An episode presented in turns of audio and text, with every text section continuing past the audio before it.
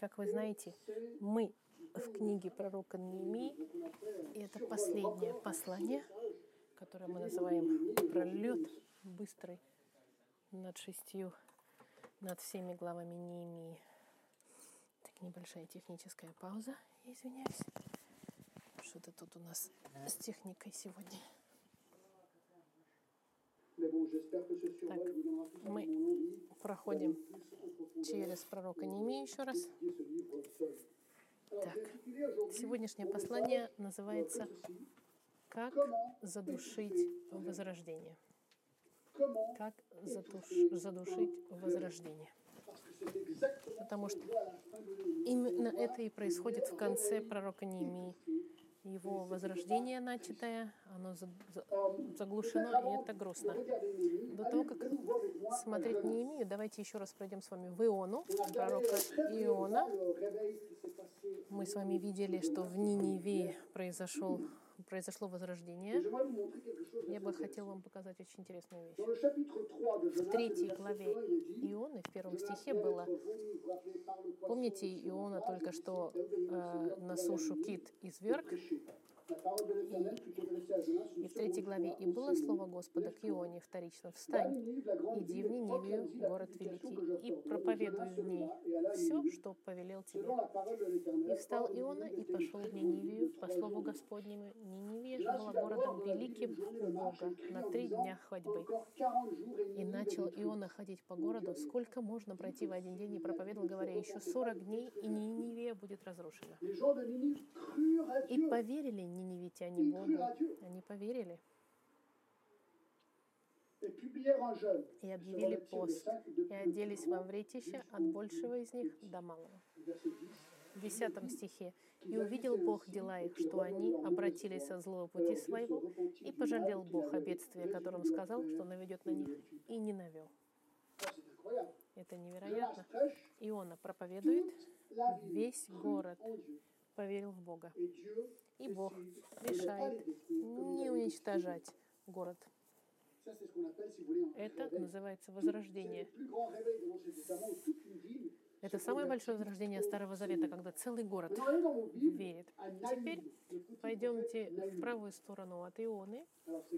Пророк Наума. Это две книги с правой стороны. Угу. Книга пророка Наума. Наум это был пророк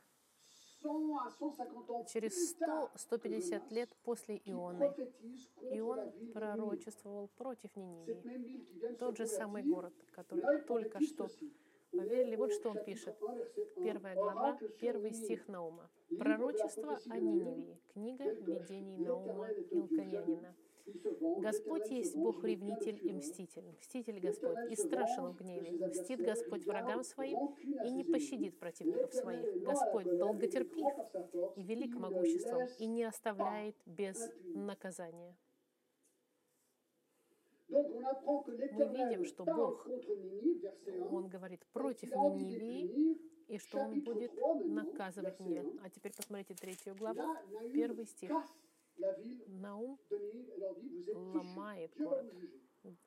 Третья глава. «Горе городу крови, весь он полон обмана и убийства, не прекращается в нем грабительство. Слышны хлопанье бича и стук крутящихся колес, ржание коня и грохот скачущей колесницы. Несется конница, сверкает меч, и блестят копья. Убийство, убитых множество и груды трупов. Нет конца трупов. Это за многие благодеяния развратницы приятной наружности, искусной в чародействе, которая благодеяниями своими продает народ. И он продолжает. Что мы здесь видим? Мы видим Иону, который проповедует, и город кается. Через 100, 150 лет город опять упал на дно. Бог опять достает пророка, который им говорит, это же ему же городу, что он будет судим. Что произошло исторически? Говоря о été, en Ассирии, это исто- исторические события.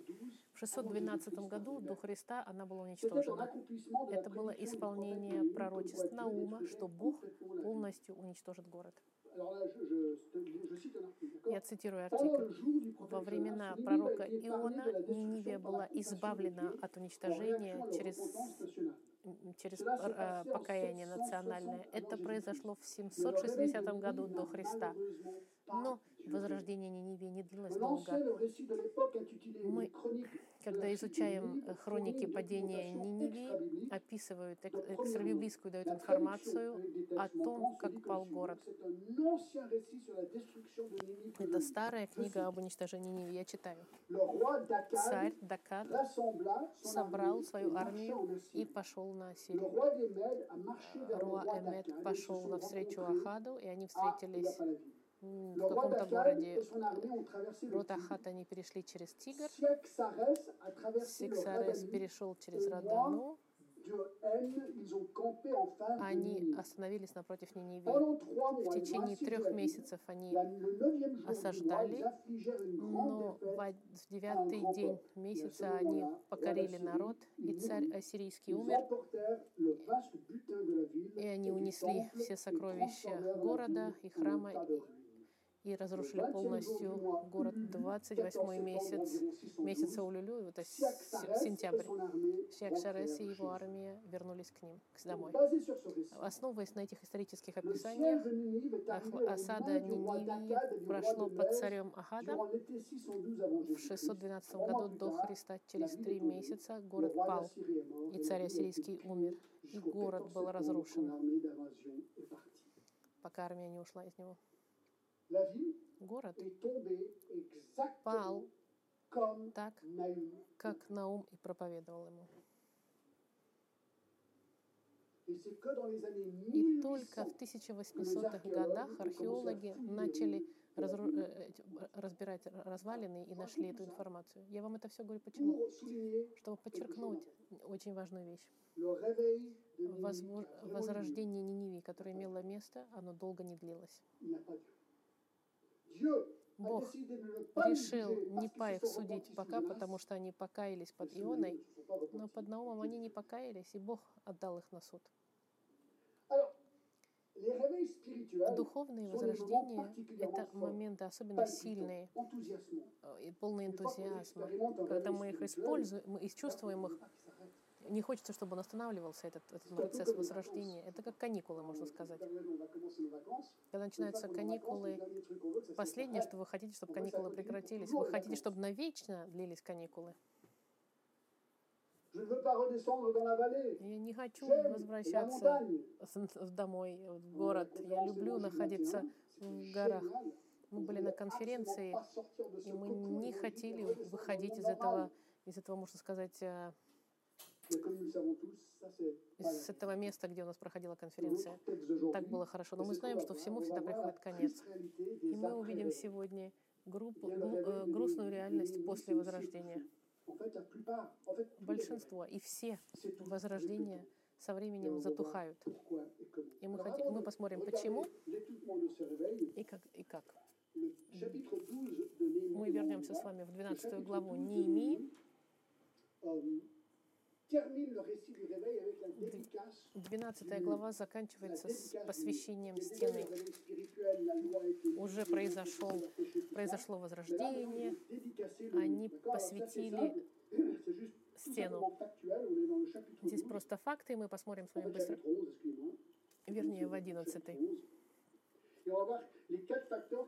Четыре фактора, которые помогли успеху посвящения. Сначала были люди. Люди участвовали. Если вы chapitre 11, посмотрите в 11 Regardez главу,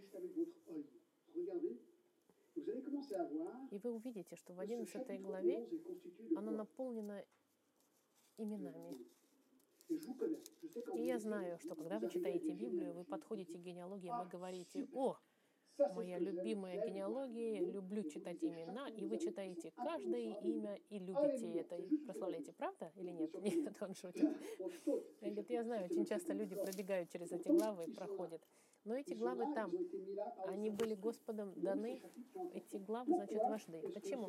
Почему главы с именами так важны? Потому что показать, что были à эти люди. époque. Regardez les versets 1 et 2 du chapitre 11. Первый, второй стих, Le 11 chef du главы, смотрите. И жили начальники народа в Иерусалиме, и прочие из народа бросили жребий, чтобы одна из десяти частей их шла в Le нажительство в святой город Иерусалим, а девять оставались в прочих городах, и благословил народ всех, которые добровольно согласились жить в Иерусалиме. Первое. Храм и стены восстановлены. Было важно быть уверенными, что люди будут жить в городе. Нужно, нужно было, чтобы люди защищали город, ну и чтобы кто-то жил в городе, в котором находился храм. Зачем восстанавливать город, если никто не будет жить в нем? У Бога был план на этот город, и он, нужны были люди. Проблема в том, что многие предпочитали жить в окружных de городках. Есть плюсы и минусы, чтобы 16, жить verset 4, on э, в городе. Например, в седьмой главе, в четвертом стихе сказано, что город был большой, но не э, благоустроенный, и мало народу было. Иерусалим был город полуразваленный. Когда что-то полуразвалено, никто не хочет жить. Им нужно вдохновлять людей, чтобы они заново вернулись в город. Это была ситуация жития. Но qui Неемия делает все, что нужно. Те, кто хотели прийти жить в. Иерусалиме, их пригласили, а для других пришлось сделать э, жребий бросать. Que 10% des gens Они хотели, чтобы village 10% eh людей из, горо- из городов, близлежащих, пришли 1. и жили в городе. И мы видим, что- Что прочие из народа бросили autres чтобы одна из десяти частей их шла жить в жительство в святой город.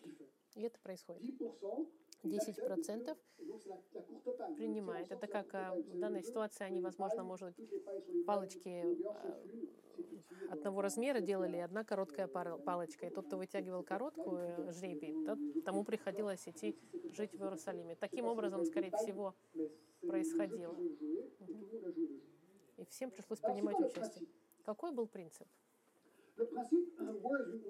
Принцип в комментариях Ворсби ne сказано. Недооценивайте никогда важность физического присутствия там, где Господь un чтобы мы были. У Бога был план на. Иерусалим, и Он хотел, чтобы люди там были. В церквях он говорит, например, может быть, у вас не огромная служба, но ваша служба может быть важна тем, что она просто присутствует. Люди, мужчины, женщины, дети, которые заполнили город, они были присутствовали. Многие на силу, другие добровольно, но люди были там, где Бог хотел, чтобы они были. dans le reste du chapitre 11, И в конце 11 главе и первая часть 12 главе Неемия перечисляет Ça, c'est son habitude, il a déjà fait au chapitre 3, au chapitre жителей 7, au chapitre 10. Иерусалима. Он это сделал то же самое в Alors, il 3 est в 7 obsédé главе. И он записывает все эти имена. Почему? Чтобы их поблагодарить. Поблагодарить. Послушайте, ваше имя записано в. Слове. Господа, чтобы вас поблагодарить. Это круто. Кто эти люди? Regardez verset 3. Смотрите, в третьем стихе, Вот главы страны, которые жили в Иерусалиме. В городах Иудеи жили всякий в своем владении. По городам своим израильтяне, священники, левиты и нефинеи, сыновья рабов Соломона. Главы страны были в городе. Et ensuite, il y avait les descendants de plusieurs familles. Verset 4. Далее, в четвертом стихе вы видели потомков из разных э, э, колен. 4, В Иерусалиме 5, жили сыновья Иудины и сыновья Вениамина. Седьмой стихи. Вот сыны Вени- Вениамина. il liste Jusqu'au verset, euh, verset 9. До девятого стиха. Дальше же 10. Священники в Et десятом ensuite, au стихе. verset 15, les В Lévites, пятнадцатом стихе левиты перечислены, в 19 девятнадцатом привратники и так далее. Alors, ce qui est intéressant, c'est aussi qu'il y a des chiffres. То интересно, что здесь есть 6, цифры. В шестом стихе, например, Jérusalem, всех сынов 468 Фаресовых, живших в Иерусалиме, 468 люди отличные. 10 В 14, 10 по 14 стих, on a au verset 14, в et 14 leurs стихе, и братья его люди отличные 128, 128. Начальником над ними был Завдиил, сын Гадальяма. euh, Я так понимаю, он сейчас 18 juste avant, стих. verset 12, et leurs frères occupés au Двена- service de la maison 822. Donc le total de 1192 sacrificateurs. Так, Verset 15 à в 18, 15 по 18 стих 284 lévites. 284 C'est левита. trouvé, c'est marqué. Voilà, c'est au verset 18. Total des lévites dans la ville Он, в seule. общем, тут перечисляет, сколько людей. Au 19, В 19 172 стихе On est déjà 172 3044. привратника. Уже 3, 3 тысячи и больше человек. Alors, vous dites, 3 ah, 400. ça fait beaucoup de gens. Это уже много людей. Интересно знать, что étais. Здорово человеку, который э, происходил от этих людей, дальше потомкам знать, что моя семья каким-то образом участвовала в восстановлении Иерусалима. Были даже люди с особыми 17, Matania, службами. Например, в fils 17 d'Assa, стихе Матфания, сын Михи, сын Завдия, сын Асафа, главный начинатель словословия при молитве. Этот парень он специалистом был в прославлении, в начале прославления. C'est vous ou vous Verset 22. Verset 23, regardez. car il y avait un 23 ordre du стихе, Поэтому что от царя было о них особое повеление, и назначено было на каждый день для певцов определенное содержание. Царь Артексексер, который в Сузах, он сказал, я хочу поучаствовать в этом деле в Иерусалиме. Языческий царь, который не только помогает восстановлению Иерусалима, как мы видели, он еще и оплачивает певцам. Я хочу, чтобы певцы там были, я буду платить. Это сделал Артакс- Артаксеркс. Au verset 20 à 24, le reste 20 d'Israël, il y avait les По sacrificateurs de 24 Lévi, стих остаток. Израиля, Le verset 25 est священники, les 25 villages et leurs стихи, territoires. Donc là, maintenant, il parle des gens qui вживших же в селах, на полях своих, сыны verset 35. Иудины до 35 были, Verset 36, il y a eu des Lévites qui se joignaient à 36 Benjamin, стихи левиты имели жилища свои на участках Иуда и Вениамина. de 32 villes et villages qui sont listés d'une manière ou d'une autre. И дальше перечисляется 32 города и деревни. Regardez chapitre 12, verset 1. Это не заканчивается. В Lévites 12 qui главе. Вот священники и левиты, которые пришли Зарававелем, Saradia, сыном Силафаила и Иисусом. И тут огромный лист перечисленные людей, как пришли. 8. Gens qui стихе. И все эти братья, которые словословиями занимались. И это продолжается в 12 по 21 стих. Имена и имена и имена. Это заставило меня задуматься, когда говорился о священниках и левитах, о всех этих привратниках. Представьте себе, сколько людей нужно, чтобы город работал. Сотни или тысячи людей, чтобы храм работал. Само по себе не работает. Город нуждается в людях. Храм нуждается в людях. И что мы видим, этот принцип, важность физического присутствия. Знаете, когда вы приходите, и церковь полна, здорово.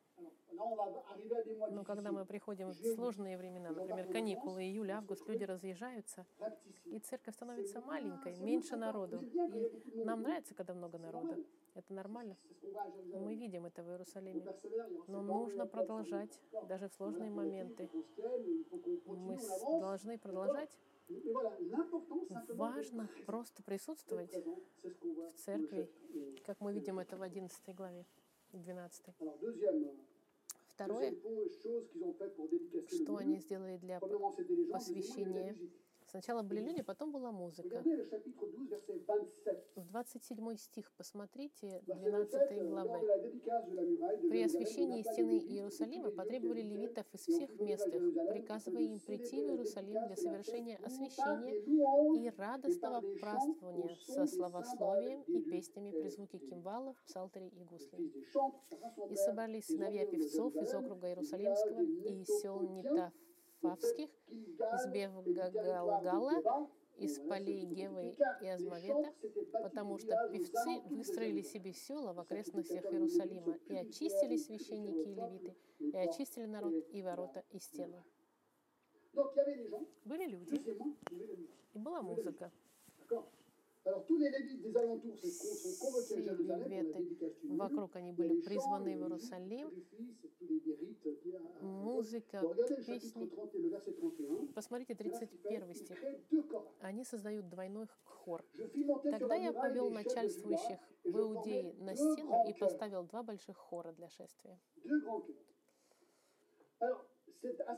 Это особенно интересно.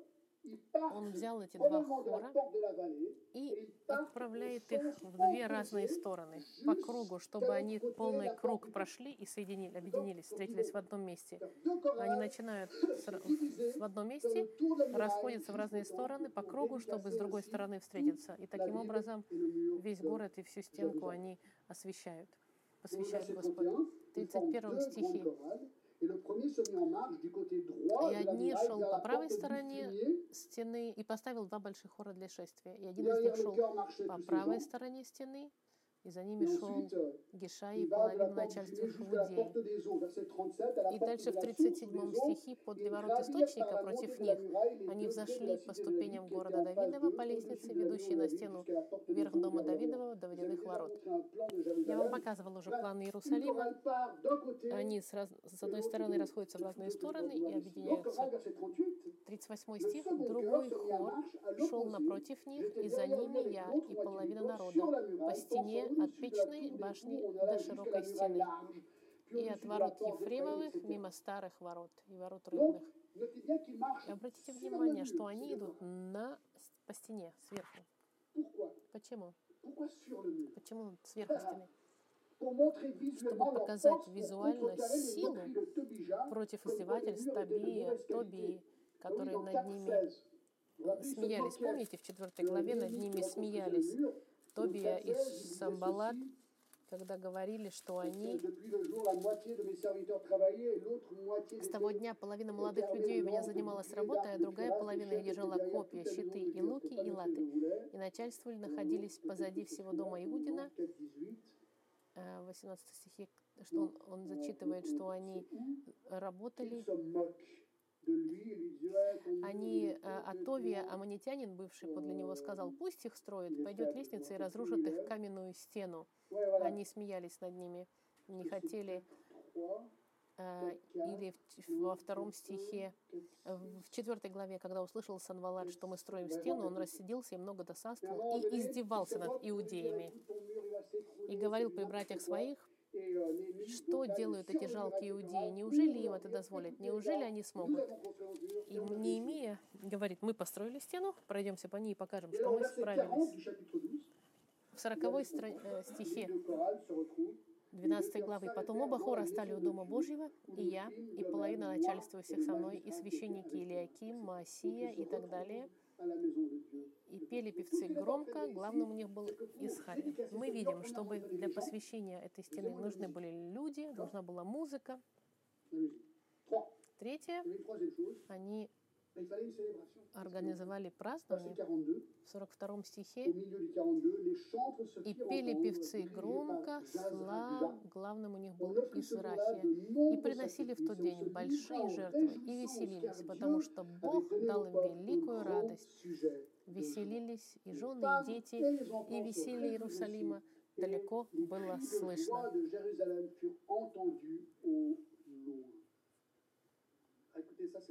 Послушайте, это здорово. Люди радуются, музыка играет, все празднуют. Мы видим, что все люди участвовали в этом праздновании. И создается впечатление, что не было никаких ограничений в их радости жертвы, радость, крик радости. Издалека было слышно. Такое ощущение, что в соседних, а, в соседних деревеньках слышно было. Это все равно, что если мы бы праздновали здесь, и кто-то в соседнем так бы сильно праздновал, что в соседнем городе все люди бы слышали. Или как во время футбольного матча. У нас был футбольный матч, а мы забыли, что был матч. И вдруг наших соседей, мы слышим, как они кричат «Вау!» Мы такие, что происходит? А, футбольный матч. То же самое. Представьте, не матча, благословение Господа, все кричат и радуются, чтобы отпраздновать. Они празднуют.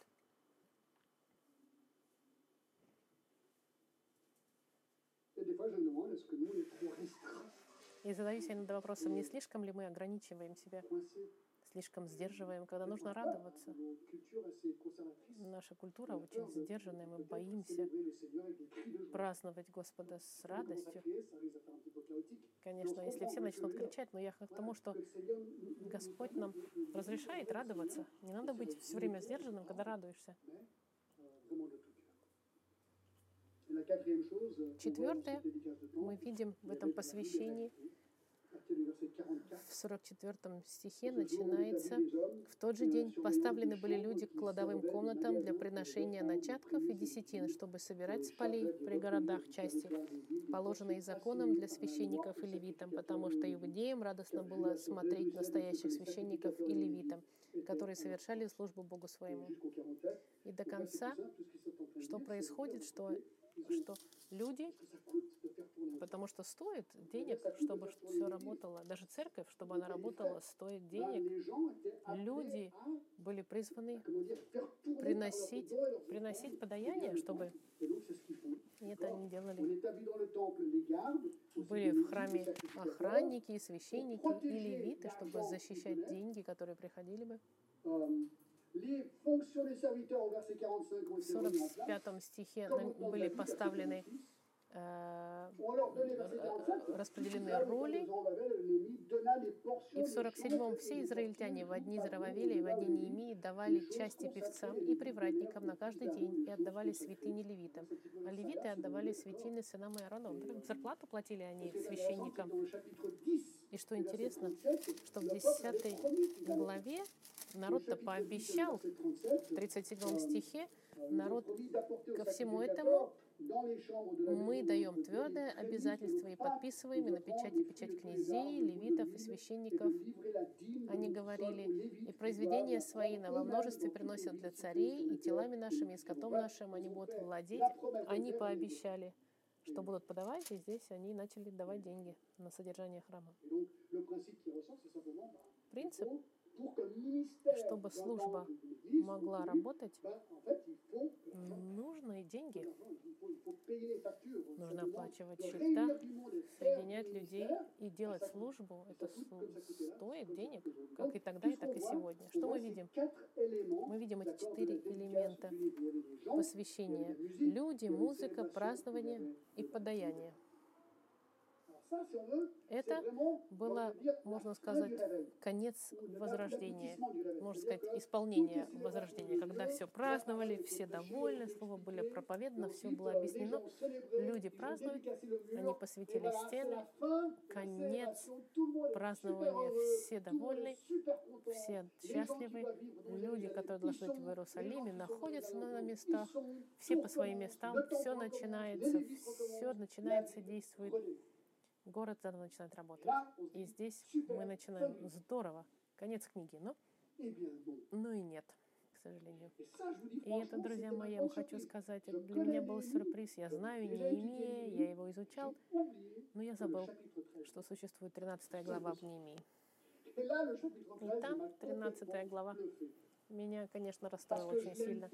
Я не люблю эту главу с точки зрения того, что она грустная. Она не должна была быть там но она там находится.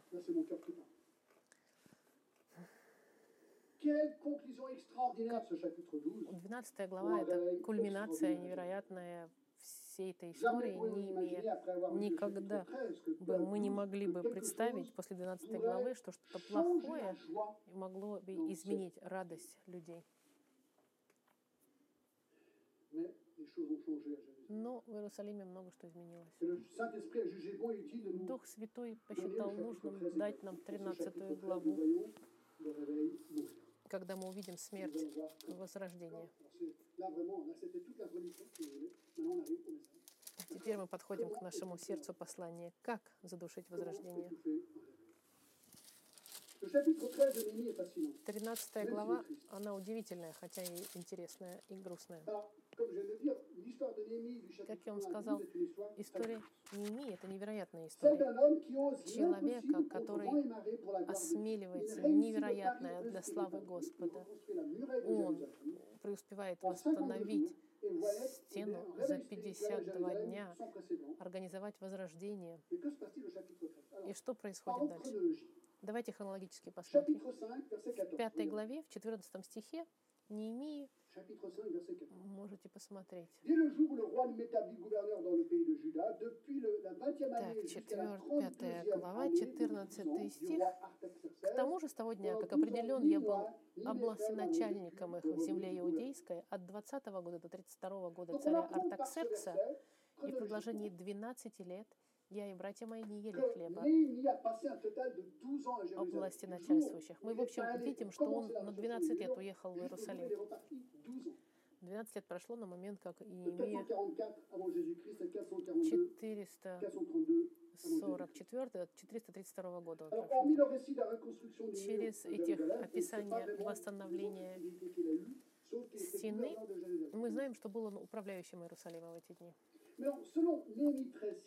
Mais non, selon Néhémie 13.6, Но Неемия, Неемия il dit в 13 главе, в 6 Je n'étais стихе, когда все это происходило, я не был в Иерусалиме. Что только что мы с вами читали. Теперь он пишет, что потому что в la 32 32e году вавилонского царя. Артаксерца я ходил к царю, и по прошествии нескольких дней опять выпросил у царя, когда я пришел в Иерусалим и узнал о худом деле, которое сделал Илиашев. Мы видим, что Неемия пришел в Иерусалим, восстановил Après 12 стену, и через rentré à 12 лет он вернулся в Сузы. Сколько времени он находился в Сузах? 2 et 12 ans. Я хочу сказать, что между двумя и 12 годами он провел в Сузах. Мы не можем точную цифру сказать. Он вернулся в Сузы, чтобы продолжать работу виночерпия Artaxerxès. у Артаксеркса. Проблема, что в течение отсутствия euh, Неемии в Иерусалиме Иерусалим упал в ужасное духовное дыру. что все люди, включая священника. Они отвергнули все, что было установлено. И это сотворило ужасные последствия. 420 avant Jésus-Christ, В Néhémie est 420 renommé году gouverneur Возвращается в Иерусалим. Néhémie a environ 70 ans, Ему порядка 70 лет не имеет, когда он возвращается. У него уже много опыта. Придя на место, он шокирован и даже разгневан тому, что произошло. Что он видит, это не что иное, как нарушение закона. И здесь мы увидим, что лидеры берут вещи в свои руки и начинают делать чистку. И мы увидим качество moments Хороший лидер, он и в хорошие времена лидирует, и в тяжелые времена, когда нужно наказывать и очищать. Наша il 13 va donc глава, он будет наказывать очень строго четыре серьезных греха, которые произошли в Иерусалиме. И наказывать тех, кто участвует в этом падении духовном Иерусалиме. Есть четыре. Первое, Первый, который который- это компромисс. Посмотрите, что происходит Chapitre 13, невероятно. Verset В 13 главе, 13 глава, первый стих. В тот день начитано было из книги Моисеева вслух народа, и найдено написанное в ней, аммонитяне и моавитяне не может войти в общество Божье вовеки, потому что они не встретили сынов Израиля с хлебом и водой, и наняли против него Валаама, чтобы проклясть его. Но Бог наш обратил проклятие в благочестие. Услышав этот закон, они отделили все иноплеменное от Израиля. А прежде того священник Илиашив, представленный комнатам при доме Бога нашего, ближний родственник Тови, отделил для него большую комнату, в которой прежде клали хлебные приношения, ладан и сосуды, и десятины хле- хлеба, вина и масла, положенные законом для левитов, певцов и привратников, и приношения для священников. Когда все это происходило, я не был в Иерусалиме, потому что в 32 гла- году вавилонского царя Артаксеркса я ходил к царю, и по прошествии нескольких дней опять выпросился у царя. Когда я пришел в Иерусалим и узнал о худом деле, которое сделал Ильяша, отделив для Тови комнат на дворах Дома Божьего, тогда во мне, во- мне было весьма неприятно, и я выбросил все домашние вещи Тови вон из комнаты и сказал, чтобы очистили комнаты, и велел опять ввести туда сосуды Дома Божьего, хлебное приношение и ладан. Здесь какая проблема, смотрите. Священник, э, которого звали Ильяхав, мы знаем, что он был родственником с Тобией. Qui était Tobija, vous vous rappelez А кто был Товий? Помните, Товий это был враг Неемии chapitre 2, verset во 10, второй главе, 3, 6, 1, son nom которые были против строительства стены. Но что мы видим здесь, что sacrificateur, est первосвященник, он родственник теперь стал Товии. Это значит, что кто-то из членов семьи de la поженился или вышел замуж за кого-то из семьи voit, И первое, что мы видим, что священник, первосвященник, связывается с браком, с врагом во время отсутствия Неемии. Но это не все. On apprend selon le chapitre 4, verset 3, que Также видим, что. Товия, он аммонит, Important. А почему это важно? Потому что мы только что 1 à 2, зачитали в 13 главе 1 стихе, ils ont lu dans la аммонитяне Torah, et qu'est-ce qu'ils ont и моавитяне не могут войти в общество Божье вовеки, потому что они не встретили сынов Израилевых с хлебом и водой, и наняли против них Валаама, чтобы проклясть его. Но Бог наш обратил проклятие в благословение. Помните 23, во Второзаконии, 3 à 6, où les а, Moabites, когда моавитяне, это были язычники, они были изгнаны из собрания Господа. Почему? Потому что когда Израиль шел из Египта в Израиль, они не хотели, чтобы они проходили их территории, моавитяне. Они даже пригласили пророка, a чтобы проклясть Израиль, но Господь заставил его прославлять а, и благословлять Израиль. Почему здесь, э, здесь это важно? ne и моавитяне не должны были никогда не иметь части в храме. Они были изгнаны навсегда из храма. И вы тогда смотрите, что происходит. Что 4 происходит с 4 и 5 стих. Товия, враг евреев и Неемии, который является аммонитяном, живет seulement à не просто в Иерусалиме, а живет в храме, куда ему доступ запретил Господь. Ему даже комнату приготовили в храме. И Илиашив, pourvu первосвященник, для него отделил комнату, квартиру частную в центре храма, где, куда должны были приносить десятину. Эту комнату он отдал meubles, Они куда-то положили и поставили для mains, там мебель. Au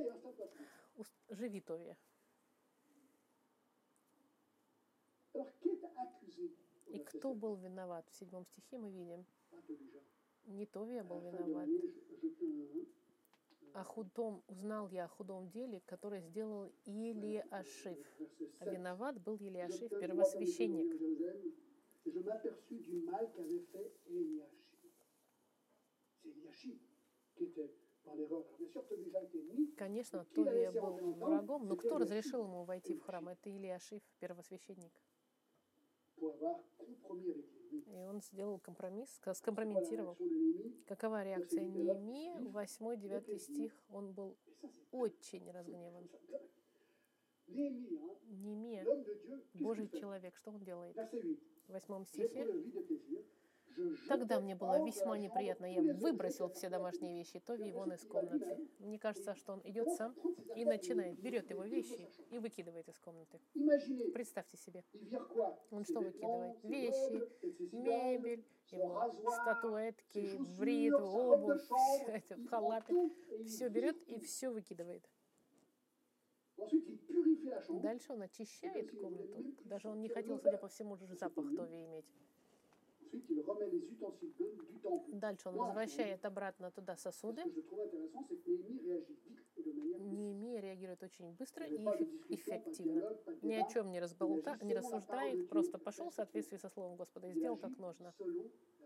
без демагогии всякой, можно сказать. Сделал то, что нужно было сделать. Он сказал, не должно быть моавитян в храме, значит, не будем держать таких в храме. Он делает то, что Библия сказала, даже если может показаться это жестоко, Библия сказала, мы делаем. un petit peu Jean 2, Эта lorsque сцена напоминает нам, когда. Иисус изгоняет э, из храма, помните, торговцев, которые устроили рынок. Иисуса не любят обычно рисовать таким, каким он был в гневе, но он, здесь он был Иисус с веревкой в руках и разгонял торговцев. Это радикальная часть из m'appelle au Corinthiens 5, il y a Это напомнило, где Павел сказал в э, э, церкви в Коринфянах, Verset 6. Ne savez-vous pas que le peu шестом стихе «Нечем им хвалиться, разве не знаете, что малая закваска квасит все тесто?» Он наказывал церковь в Коринфе, говоря о том, что они не должны держать у себя грешника, который продолжает жить в грехе. Но то же самое здесь. Если Тови остается, это закваска, которая все тесто испортит. Это то же самое относится к нам. Наш, наше тело — это храм Духа Святого. Какие грехи позволяем мы жить в наших телах? Второе. Второе. L'avarice. Грех, это- жадность. Жадность, которая 13, verset 10. в 10 стихе 13 глава. Еще узнал я, что части левитам не отдаются, и что левиты и певцы, делавшие свое дело, разбежались каждый на свое поле. И сделал я за это выговор начальствующим и сказал, зачем оставлен нами Дом Божий? И я собрал их и поставил их на место их. И все иудеи стали приносить десятины хлеба, вина и масла в кладовые. Они chapitre 10. пообещали в 10 Ils главе, и все подписались, что они будут поддерживать деяния и приносить Ben, on voit dans ce verset 10 que dans leur пропитание. И мы видим, что они не держат il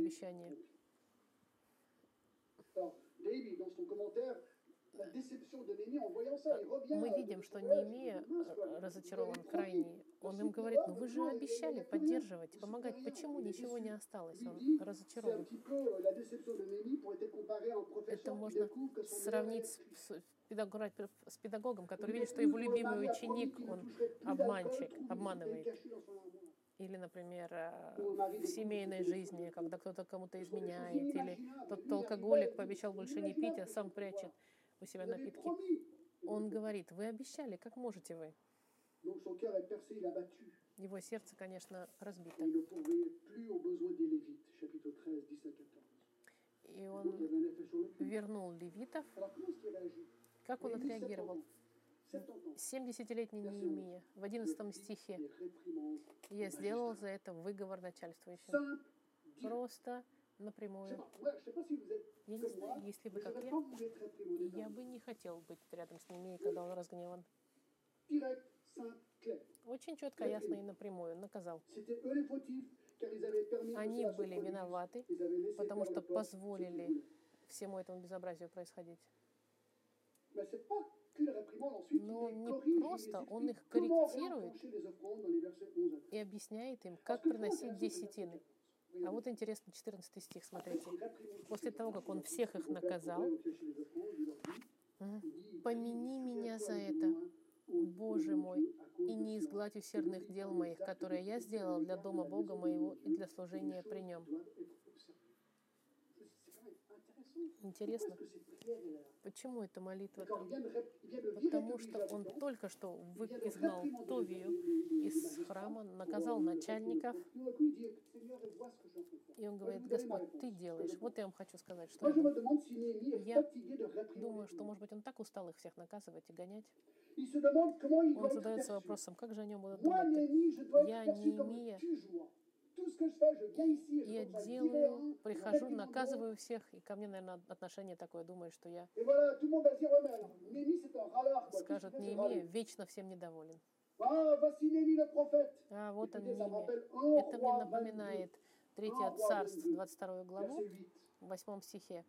«И сказал царь израильский Иосафату, un есть ли один человек хоть, что, через которого можно спросить Господа, hais И сказал царь израильский Сафату, «Есть, но я не люблю его, ибо он не пророчествует обо мне доброго, а только худое. Это Михей, сын Еемвая».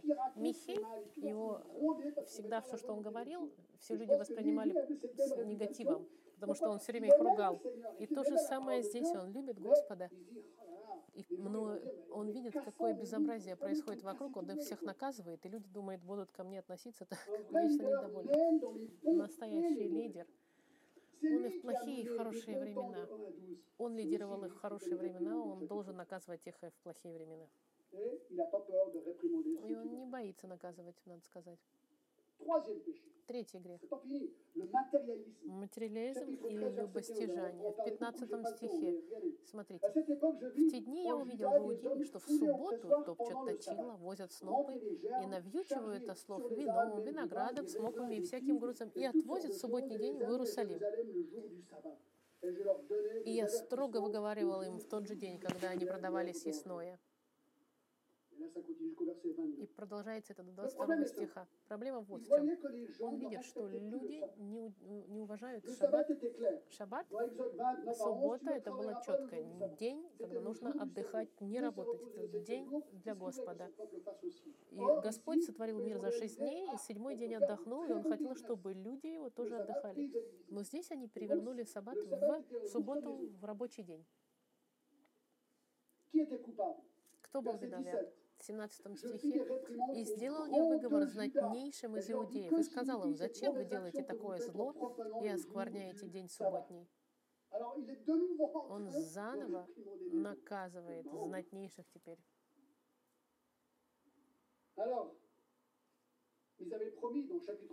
Они пообещали держать, хранить субботу. А здесь они нет, строили бизнес. Мы видим, мы видим, что в 17 стихе он наказывает, и в 18-22 стих он э, устраивает, чтобы это не делали. И в конце 22 стиха «И сказал я левитам, чтобы они очистились и пришли содержать стражу ворот, дабы светить день. И за это помяни меня, Боже мой, и пощади меня от по великой милости Твоей». Я думаю, что Неемия опять говорит, я опять наказываю этих людей, Господь, Ты знаешь мои помышления. Люди, которые меня слушают, они мной недовольны. Я, Господь, хочу быть верен Тебе и Твоему Слову. И даже если они ко мне плохо относятся, это не важно. Даже если моя репутация пострадает, я хочу быть верен Тебе и делать то, что правильно. Пожалуйста, Господь, помоги мне чтобы я то, что делал, это было правильно.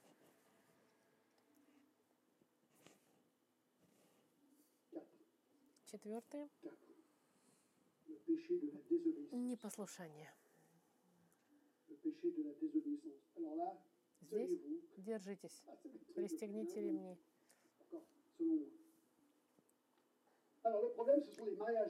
Проблема — это смешанные браки.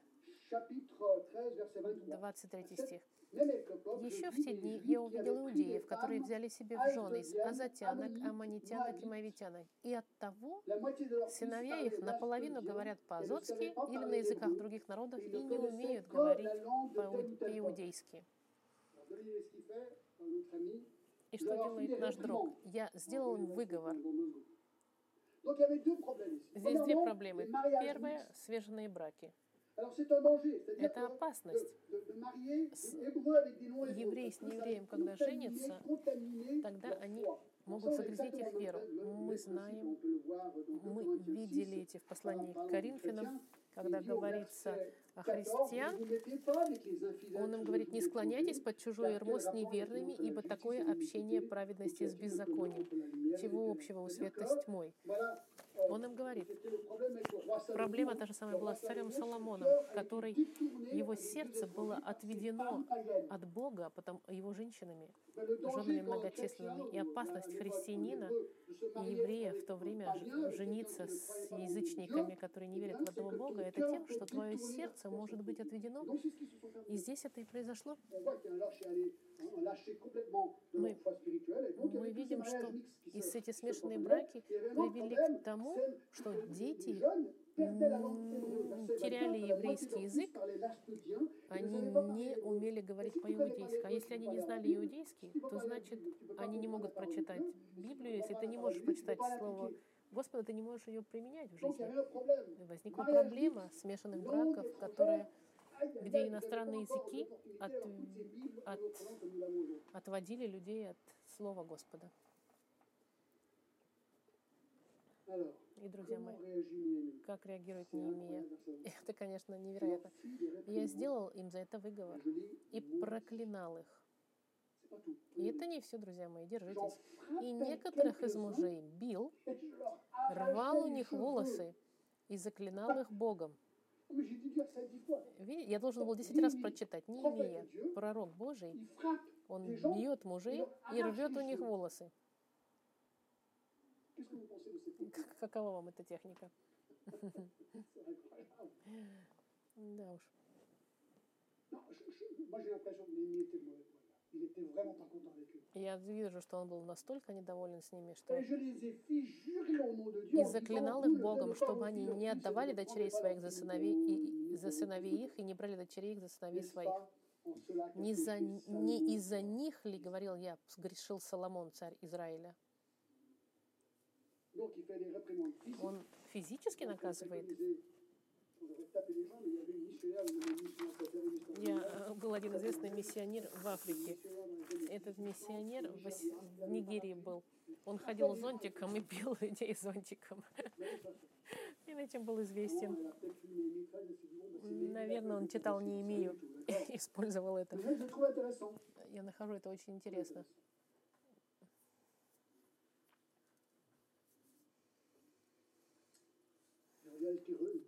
28. В 28 стихе и сыновей Иоады, сына великого священника Илишева, один был зятем Санвалата Харанита. Я прогнал его от себя. Он приводит все в порядок. Verset 31. 31 Concernant стих. И поставку дров в назначенное, в назначенное время и времена начатки. И посмотрите в конце, помни меня, Боже, во благо мне. Я думаю, что он говорит, Господь, я вернулся в Иерусалим, я всех тут наказал, навел порядок, пришлось наказать, даже волосы вырвать. Я не думаю, что я очень популярен. Делаю ли я правильно, Господь?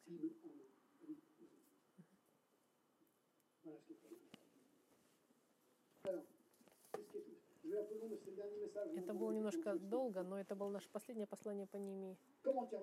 Как заканчивать это все? Что заглушает или удушает э, возрождение? Одна вещь — грех. Грех, грех душит любое возрождение. В этом- В этом случае было четыре греха. Это был компромисс, жадность, любостяжание и непослушание. И я задаюсь вопросом себе и вам. Я не охладел ли я в вере? Если я un то, возможно, есть грех в моей жизни, который не позволяет мне гореть для Тебя, Господь.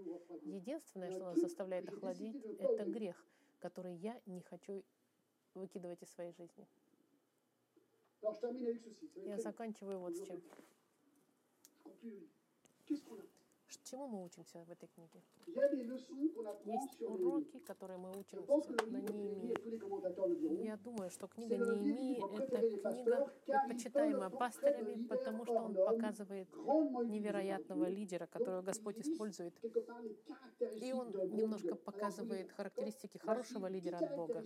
Вот d'un 10 homme, характеристик хорошего лидера, как показал Неемия. Первое, он знал, что он был призван Богом. De Dieu. Это ключ Для людей, как Моисей. Иеремия, Павел, когда все шло плохо, euh, когда их наказывали или критиковали, Они были уверены, что их призвал Господь, и они делают правильно все. Donc, Tout s'écroule autour de toi, des fois tu peux t'accrocher qu'à ça. Numéro 2. Второе, он зависел и полагался на молитву. Неемия молился постоянно, даже последний стих. Господи, Господи, Господи, он молился постоянно. Третье, у них было очень ясное видение того, что должно было быть сделано. Он знал, что должен был сделать. Конечно, хороший лидер должен иметь видение, но у него должна быть также ревизия и проверка. Он видит то, что другой не видит. Euh, euh, Кто-то говорил, Когда людей, которые строят, спрашивали, euh, чем вы занимаетесь, они спрашивали, один говорил, je me fais 100 francs par jour. я просто песок таскаю, другой говорил, я кладу кирпичи, а третий говорил, я строю собор. Все зависит от перспективы. Четвертое. Он был подчинен авторитету высшему. Призыв Бога это никогда не становится независимым авторитетом. Он уважал авторитет своего царя и подчинялся своему царю и царю царей. Un homme leader Человек doit лидер lui-même être Должен подчиняться Cinq, тоже. Пятое. Он был очень организован в своей работе, он хорошо плани- планировал, что должен был делать, говорил с правильными людьми и направлял работников. Он разбирался в тактике врага. Pas Постоянно враги на него нападали, но они не выбили почву у него из-под ног. Он не боялся никаких угроз. Седьмое. Он работал много. Он просыпался раньше всех и позже всех ложился спать. Он мог бы остаться в Сузах и продолжать свою жизнь красивую при царе. Нет, он пошел работать и сделал то, что должен был сделать. Восьмое. Он искал прославить только Бога. У него было только одно желание прославлять Бога, Его славу и Его Слово, Его волю. Если бы он хотел сам себя прославить, он тогда бы остался в Сузах возле царя, потому что там он мог подниматься, подниматься, подниматься выше. Или же он мог бы сделать в Иерусалиме все, чтобы улучшить свою жизнь. Нет, что он делает? Он становится слугой, как Иисус, который пришел, чтобы быть слугой. Чтобы служить. Потому что Он искал прославить Бога, а не себя. Девятое, у него была смелость. Он осмелился наказывать тех, кто hommes. дол- должны были наказаны, и не заботился о своей репутации. Он только хотел прославлять Господа. И десятое, это был человек Слова Господа. Он любил Слово Господа. И все он делал в соответствии с законом Господа. eh И если, если что-то отходило в сторону, он восстанавливал на место, все ставил.